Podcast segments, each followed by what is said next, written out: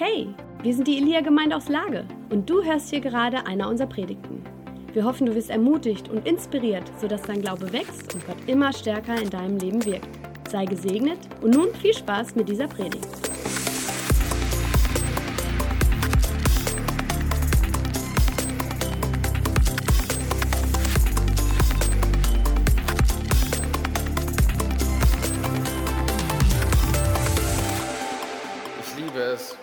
Wir als Gemeinde für das stehen, was Gott uns auf unser Herz gelegt hat. Dass wir zusammen jubeln, dass wir zusammen feiern können, dass wir zusammen so begeistert sind und dass wir trotzdem als Gemeinde einen Tiefgang besitzen.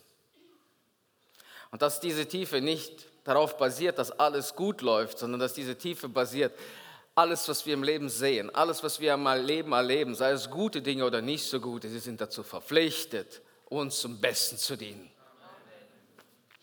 Und ich möchte euch heute alle so ein bisschen auf eine Reise mitnehmen. Wir predigen ja schon längere Zeit in unserer Gemeinde über das A in unseren Buchstaben, Elia. Und A steht für, ein bisschen lauter, ich habe es nicht gehört. Wunderbar. Und ich will heute einen besonderen Aspekt unseres Auftrags hervorheben. Es geht dabei um Wiederherstellung aller Dinge, natürlich.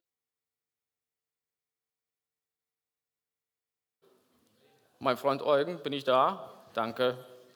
So, es geht ganz im Speziellen heute um Versöhnung. Ich hoffe, dir wird das Thema jetzt nicht so klamm ums Herz oder sonst irgendetwas, sondern ich glaube, dass darin eine ungeheure Kraft liegt. In deinem Leben und im Leben aller Menschen, mit denen du zu tun hast. Der Dienst der Versöhnung, den Gott uns mitgegeben hat. Ich möchte heute mit einem Witz anfangen, weil Tim letztes Mal auch mit einem Witz angefangen hat. Und ich weiß jetzt nicht, ob ihr euch diesen Witz gemerkt habt, ist auch völlig egal, aber ich will dich ehren, mein Sohn, für die Botschaft. Die war nämlich einfach der Hammer. Und da ist Papa ist sowas von begeistert. Ich freue mich voll drüber. Unglaublich. Also, ich fange mit einem Witz an, den wahrscheinlich auch viele nicht mögen werden, okay? Aber manche vielleicht doch. Er handelt folgendermaßen. Satan geht mit dem Dämon durch die Stadt spazieren. Nach einer gewissen Zeit fällt einem Dämon auf, sag mal, du trägst ja heute keine Schuhe. Warum nicht? Ich habe heute einen Tag frei. Ich will nicht, dass mir die Christen irgendwas in die Schuhe schieben.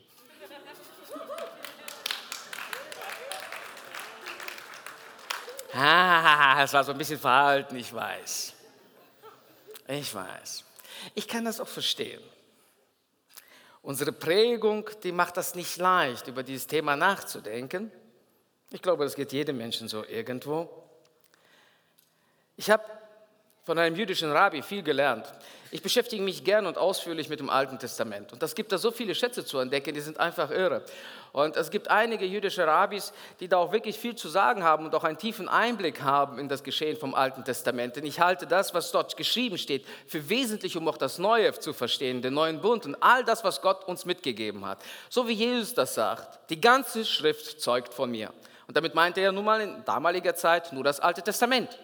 Und ich bin begierig darauf, all diese Schätze zu heben. Also, ich beschäftige mich mit ihm und da gibt es so eine Szene, da wird er gefragt, warum sind Sie eigentlich nicht Christ? Eine Weile sagt er nichts und dann rückt er mit etwas raus, was mich sehr schockiert hat. Er sagt, weil bei den Christen die Schuldfrage nicht geklärt ist. Ich war ziemlich perplex. Also ich hätte mit allem gerechnet, aber nicht damit. Wie? Die Schuldfrage nicht geregelt. Sie brauchen immer für alles irgendwo einen Schuldigen. Sei es Mensch, sei es Gott oder eben der besagte Teufel. Wir kennen so etwas nicht, sagt er. Und dann argumentiert er folgendermaßen. Er sagt, wisst ihr, Jahwe ist durch und durch barmherzig und durch und durch gut. Ich dachte hey, das wissen wir doch selber. Kann das sein, dass wir irgendetwas anderes in dieser Welt repräsentieren? Denn wir sind doch als Gemeinde davon überzeugt, dass Gott gut ist, oder? Wir sind doch davon überzeugt, dass die Schuldfrage geklärt ist, das Kreuz ist leer. Sind wir alle dabei? Und ich habe heute bewusst das Video gewählt eines Moslems. Und ich sage euch auch warum. Vor vielen Jahren hatte ich öfter mit Moslems zu tun durch meinen Job. Und ich habe denen mal eine Bibel geschenkt. Und ich erwarte ja auch von denen, dass sie da mal drin lesen. Im Gegenzug konnte ich immer sagen, ich habe euren Koran auch durchgelesen. Und zwar von der ersten Seite bis zur letzten Seite. Und wisst ihr, im Koran steht gar nicht so viel über Vergebung. Es steht gar nicht so viel. Wackelig hier irgendwie? Nee. Dass Vergebung das Fundament des Islam ist, das ist gar nicht so. Und trotzdem bringt der Mann hier etwas fertig, was eigentlich wir sind. Er vergibt dem Mörder.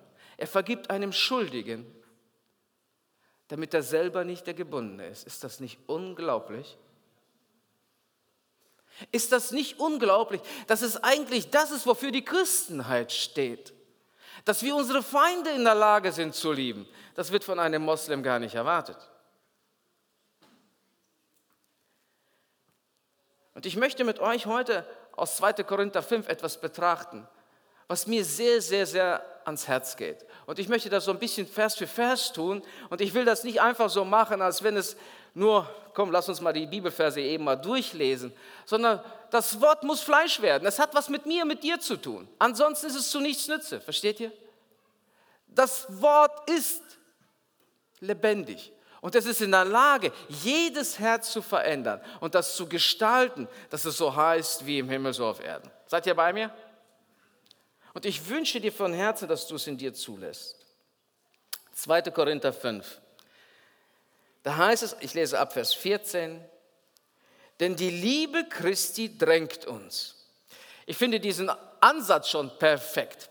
Die Liebe Christi drängt uns. Wer fühlt sich von der Liebe Christi so richtig gedrängt? Nicht von seiner Frau, sondern von der Liebe Christi.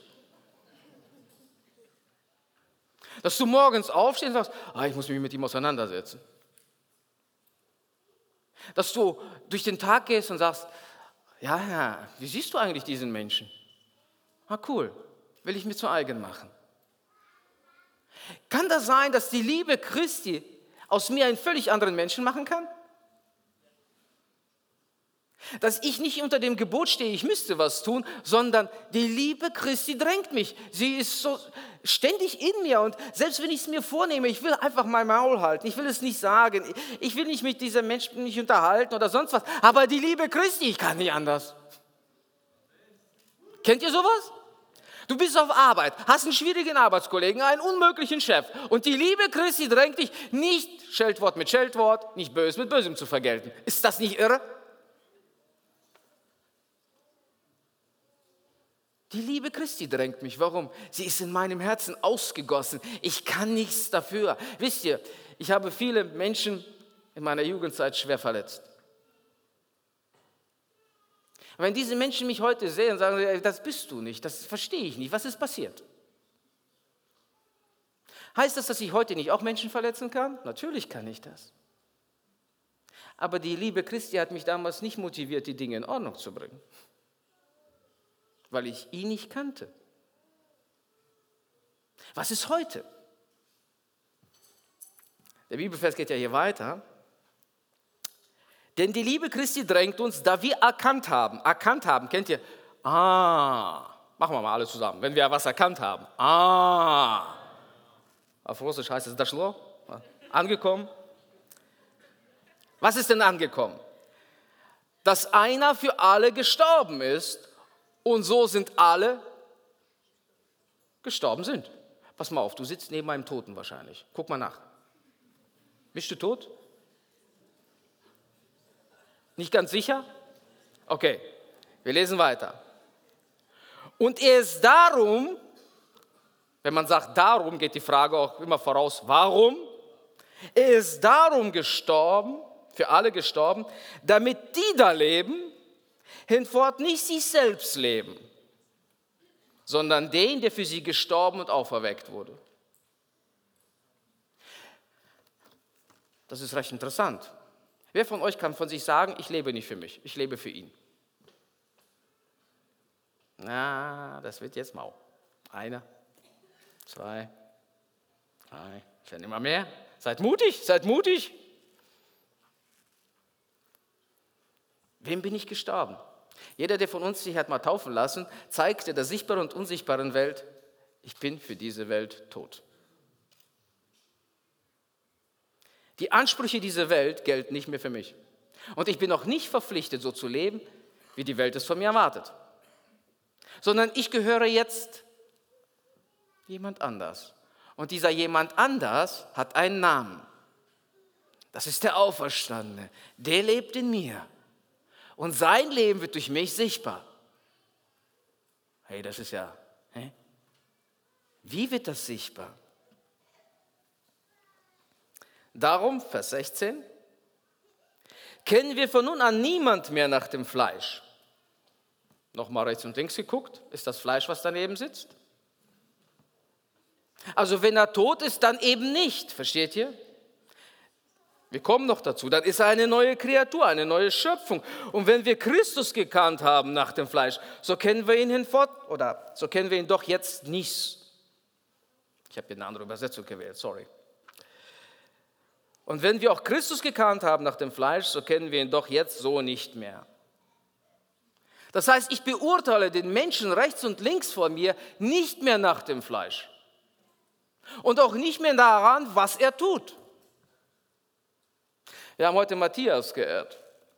Und wir haben öfter hervorgehoben, dass er es schafft, das Gold im Menschen zu heben. Das heißt, die meiste Zeit guckt er von dem weg, was Schlacke ist was in unserem Leben mal so hochkommt, Wut, Enttäuschung, Verletzung, alles. Er guckt da weg und er schaut immer nur auf das Gold und er hebt und wartet es bis auf den Tag, an dem das Gold da ist.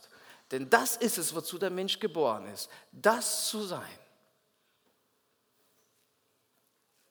Darum wieder, ist jemand in Christus, so ist eine neue Kreatur. Das Alte ist vergangen. Siehe, Neues ist geworden. Aber das alles ist von, von Gott, der uns mit sich selbst versöhnt hat durch Christus und uns das Amt gegeben, das die Versöhnung predigt. Wisst ihr, wie Versöhnung aussieht? Der allmächtige Gott, der Himmel und Erde geschaffen hat, der dich und mich gemacht hat, der jede Blume gebildet hat, der sich im Mikrokosmos genauso auskennt wie in den Weiten des Alls, weil er alles mit seiner Spanne vermessen hat und alles an seinen Ort gesetzt hat, bückt sich nieder, streckt seine Hand aus und sagt zu seinen ärgsten Feinden, Paul, ich will mich mit dir versöhnen. Jetzt ist Paul nicht mein ärgster Feind, das ist mein Freund. Aber Gott versöhnte sich mit dem, die ihn anspuckten. Gott versöhnte sich mit denen, die ihn hassen. Gott versöhnte sich mit denen, die ihn ans Kreuz geschlagen haben. Gott versöhnte sich mit jedem Heuchler, mit jedem Götzendiener. Er vers die Huren, der augenscheinliche Abschaum dieser Welt, von anderen Menschen abgelehnt, von den Frommen am liebsten weggemobbt. Mit denen versöhnt er sich. Ihnen streckt er seine Hand aus. Sie erhebt er aus der Asche. Und für sie hat er Gedanken des Friedens, der Gnade, der Güte, der Barmherzigkeit. Und er zeigt ihnen das, was der alte Rabbi gesagt hat, diesen barmherzigen, liebevollen Gott. Ist das nicht unglaublich? Gott ist es, der sich mit uns versöhnt. Gott ist derjenige, der zuerst seine Hand ausstreckt.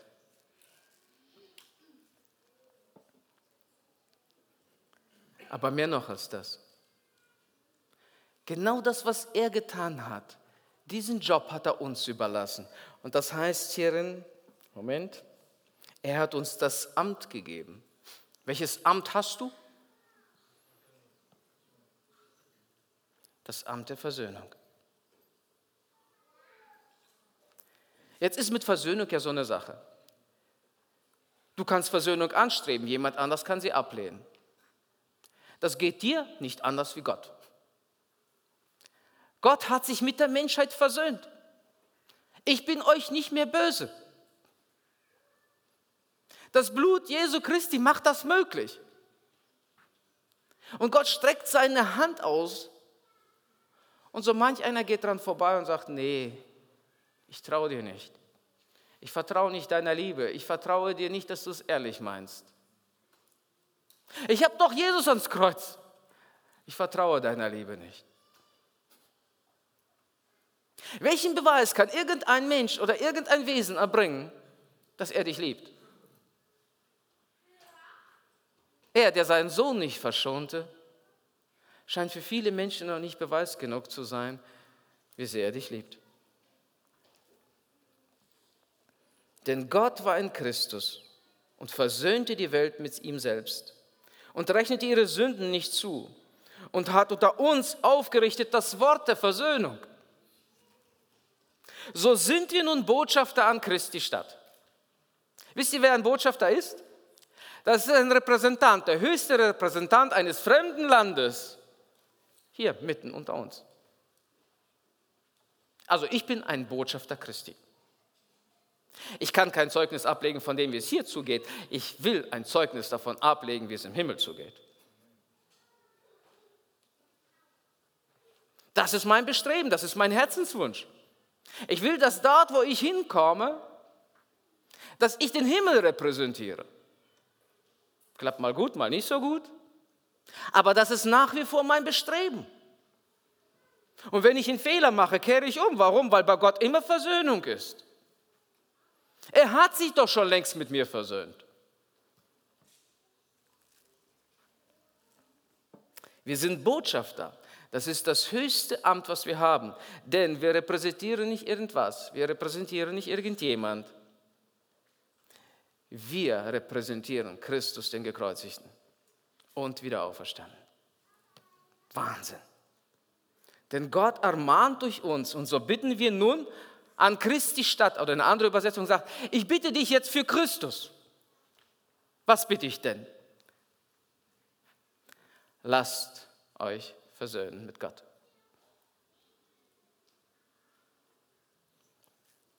Denn er hat der, der von keiner Sünde wüsste, für uns zur Sünde gemacht, auf dass wir die Gerechtigkeit würden, die vor Gott gilt.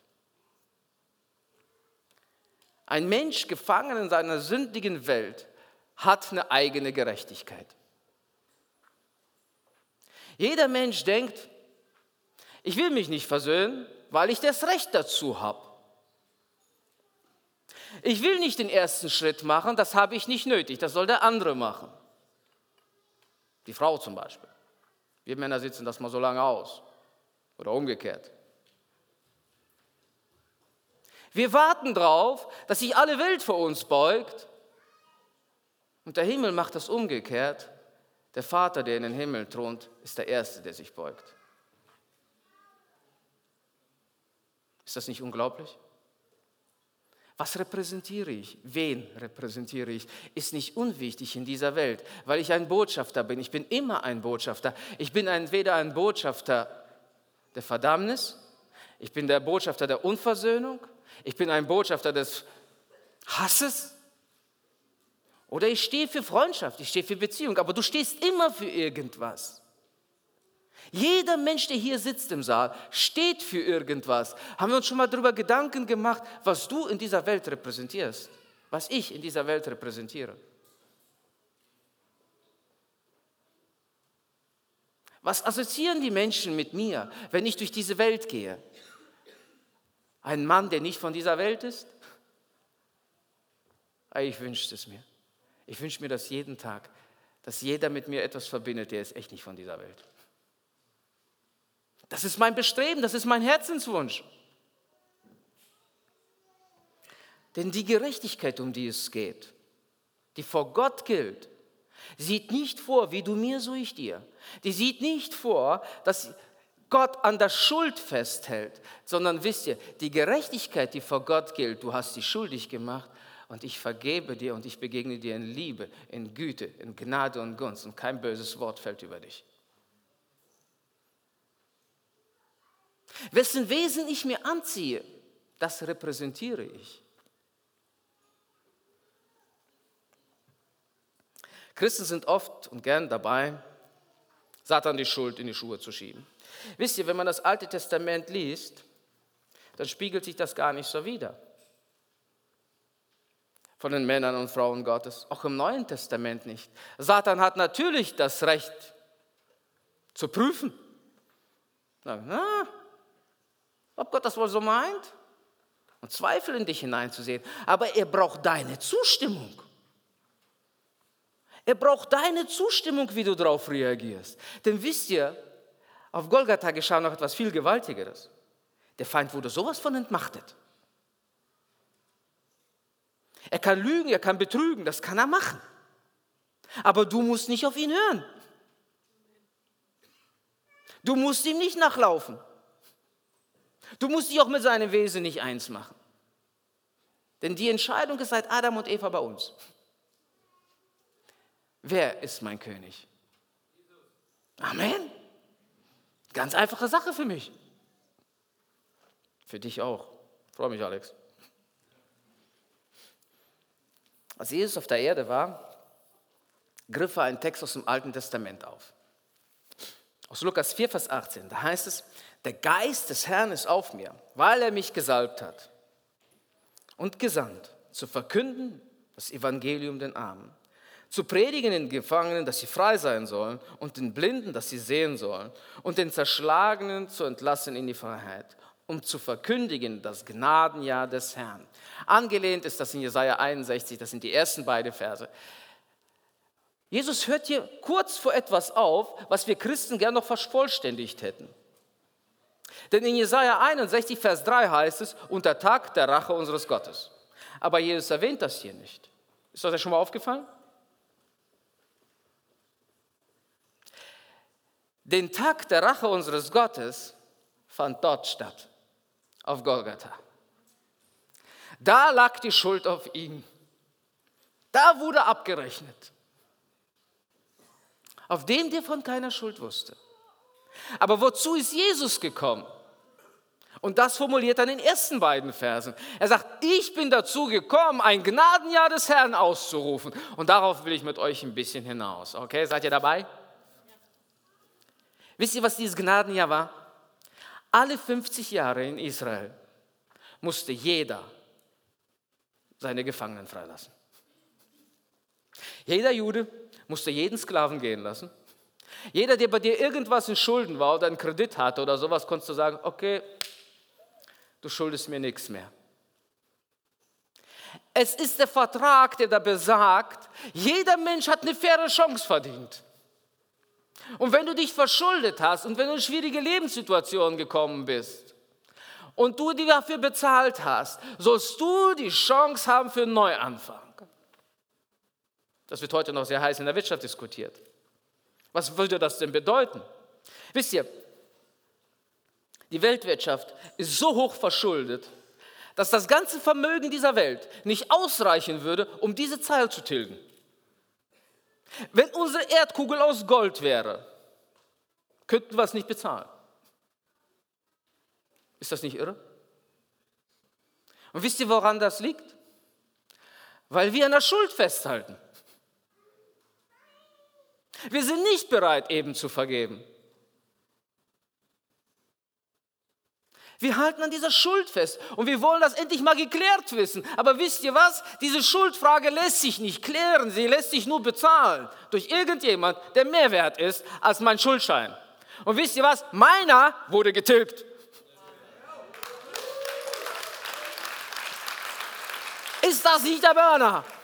Hätte ich nie bezahlen können. Ich wäre für mein ganzes Leben versklavt geblieben. Und stattdessen werde ich Sohn, Tochter Gottes genannt. Ist das nicht irre? Ist das nicht unglaublich? Hätte er nicht das Recht gehabt, an meiner Schuld festzuhalten? Hätte er mir nicht Vorhaltungen machen können, was ich alles falsch in meinem Leben gemacht hätte? Und hätte er mich nicht jeden Tag noch daran erinnern können? Und weißt du damals? Nichts, niente. Er hat meine Schuld dort versenkt, wo sie am allertiefsten ist. Nie wieder wird an ihr gedacht. Nie wieder kommt die da hoch, die kann nicht schwimmen.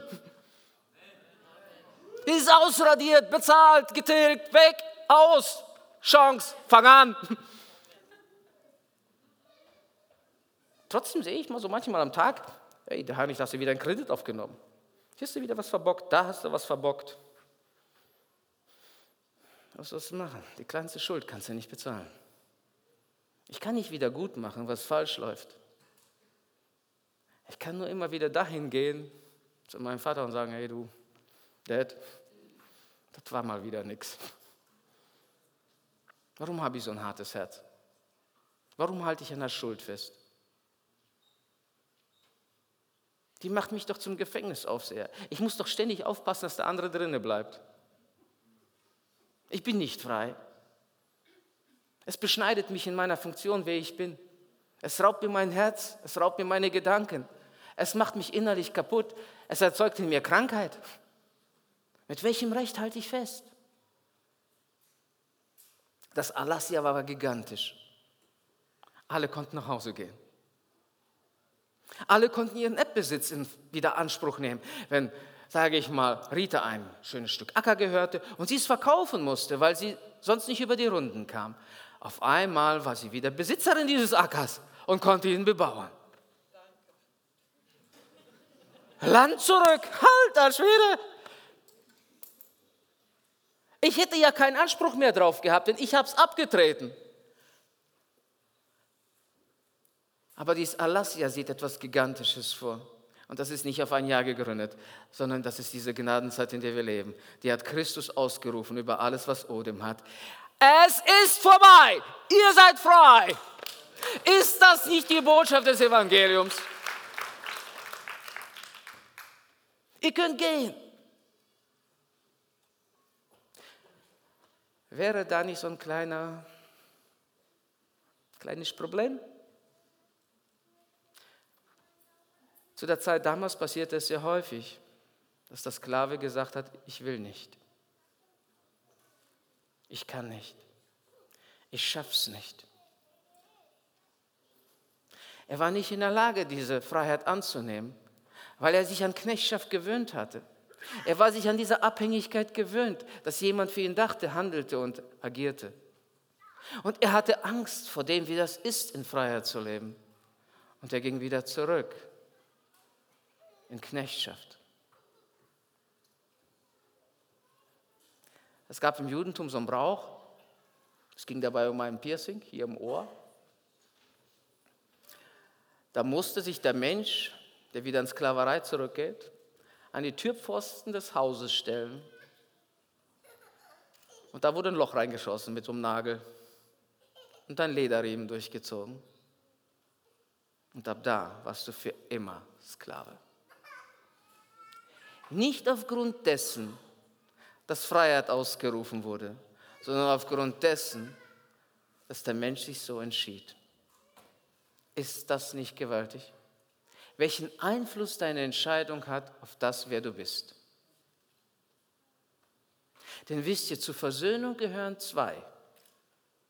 Es gibt keine einseitige Versöhnung. Wir können davon nicht ableiten, Gott hat sich mit aller Welt versöhnt, alles ist in Butter. Denn wisst ihr was, es ist die ausgestreckte Hand, die darauf wartet, dass einer entgegenkommt und sagt, ich will. Das macht deinen Willen nicht überflüssig. Das macht deine Entscheidung nicht überflüssig. Gott wartet auf ein Ja, ich will, wie oft vor dem Traualtar. Ich finde das immer sehr schön, wenn Braut und Bräutigam sich gegenüberstehen und einer zu dem anderen sagt, ich will. So entsteht ein Bund. Aber dieser Bund entsteht nicht, weil ich mich nach oben so ausgestreckt habe. Dieser Bund entsteht, weil der König der Könige und Herr aller Herren mir die Füße wusch. weil er mir sein Leben geschenkt hatte, weil er zum Diener wurde, damit ich erhoben werde. Was für ein Fürst, was für ein König, was für eine Gerechtigkeit.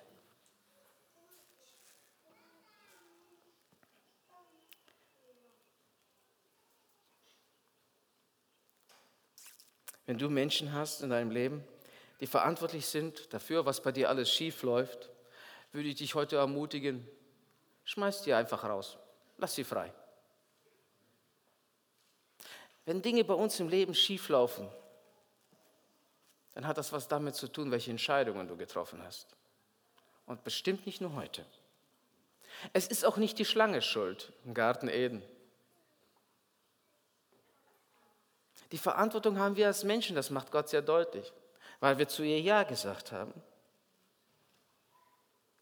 Und wisst ihr was? Es ist auch nicht Gott schuld. Freunde, die Schuldfrage ist doch wirklich geklärt. Und ich wünsche mir diesen Tag herbei, wo wir als Kinder Gottes durch diese Welt laufen und dass man uns ansieht, ey, die sind ohne Schuld. Warum? Es ist geklärt. Die besitzen doch keine Sklaven mehr. Es ist geklärt. Das sind freie Menschen. Warum? Sie können jubeln, so wie wir es heute beim Lobpreis gemacht haben. Sie können feiern, sie können glücklich sein. Sie können besser feiern als die Welt. Warum? Weil die mit ganzem Herzen dabei sind. Dieses Herz gehört nur Gott, ganz allein nur Gott, ungeteilt. Das ist die Kraft. Wir können sowas von abgehen. Und wisst ihr was? Das ist die Kultur. Und das soll die Kultur der Lia-Gemeinde sein. Wir wollen diese Botschafter sein, Botschafter der Freude, Botschafter der Versöhnung. Lass die Gefangenen frei. Zum Schluss ein Test.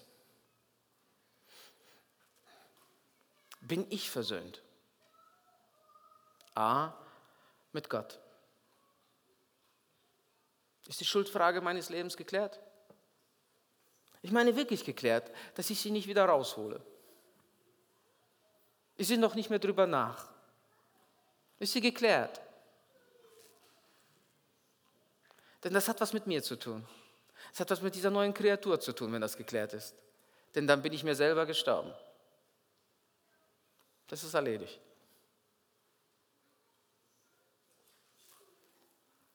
Bin ich mit mir selber versöhnt? Mit meiner langen Nase vielleicht, meinen schiefen Beinen, meiner Art, wie ich aussehe, wie ich manche Dinge mache. Wenn ich mich nicht mit mir selber versöhnt bin, sorry, dann werde ich doch mit keinem anderen sein. Bin ich mit mir selbst im Reinen? Geht es mir gut? Trotz Stürmen? Ich liebe dieses Lied, mir ist wohl, mir ist wohl in dem Herrn. Ich singe es meistens dann, wenn es mir nicht wohl ist. Jetzt oute ich mich wieder, ja. Weil ich mich daran erinnere, dass es eine Wahrheit ist. Und ich halte sie mir so lange vor Augen, bis das Äußere mit dem Inneren übereinstimmt und das Innere mit dem Äußeren. So ist auch dieses Lied entstanden. Mir ist wohl, mir ist wohl in dem Herrn. Wenn dieser mir nachstellt und jener mir Bange macht, pff. und dieser und jener mir droht, na und? Mir ist wohl, mir ist wohl in dem Herrn. Bin ich versöhnt mit mir selbst? Kämpfe ich noch um meinen Platz? Einen Platz in diesem Leben, dass ich mir denke, ich bin nicht da, wo ich hingehöre. Habe ich, als dieser Erlass ja über mich ausgerufen wurde.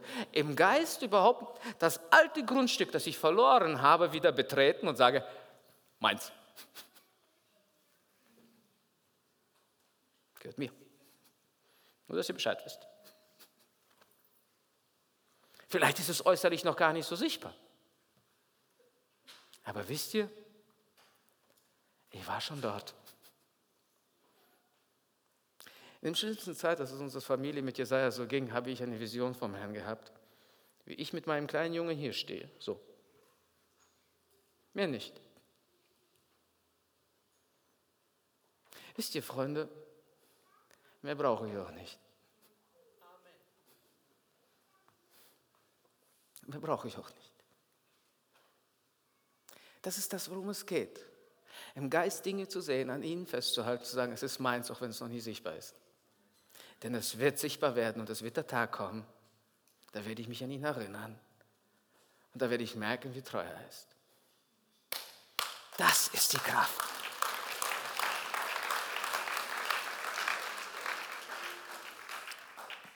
Bin ich versöhnt mit mir selber?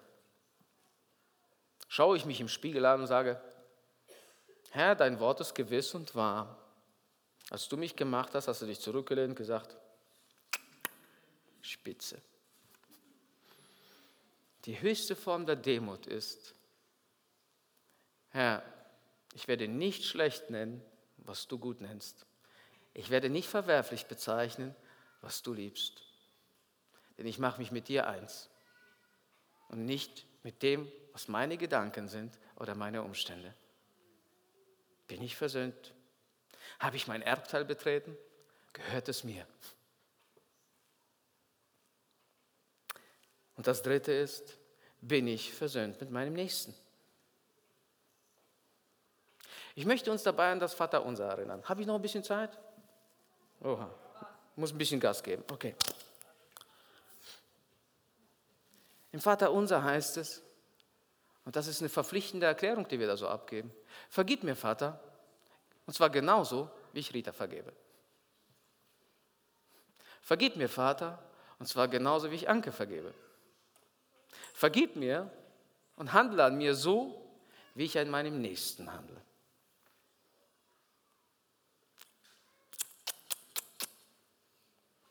Aber das ist die Wahrheit. Denn das ganze Evangelium ist um Vergebung herum gebaut. Und wir haben den Dienst der Versöhnung.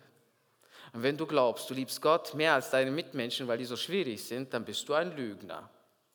Das hat nicht Heinrich ausgedacht.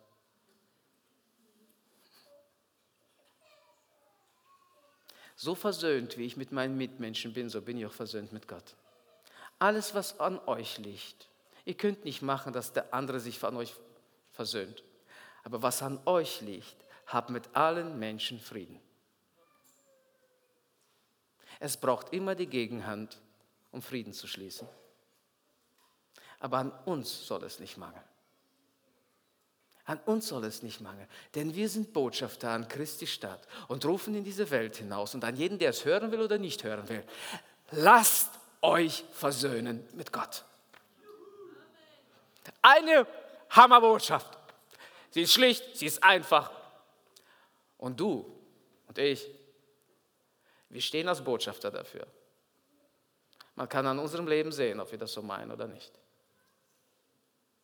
Toll. Das hat sich der Herr wirklich gut ausgedacht. Dem ist nichts hinzuzufügen als nur eins. Ich verneige mich tief vor meinem Schöpfer und erkenne an, alles, was du gemacht hast, ist gut. Und jeder Gedanke, den du hattest über mich und über andere, ist an Perfektion nicht zu überbieten. Und mein inneres Menschsein, mein Wesen, beugt sich vor diesem König und sagt, ja, Amen, Amen. Wir hoffen, du hast diese Predigt genossen und bist jetzt neu motiviert. Wenn du mehr über uns erfahren möchtest und Hunger nach mehr hast, dann komm doch einfach bei uns vorbei und erlebe es live. Ich hoffe, wir sehen uns. Mehr Infos über uns findest du unter elia-lippe.de.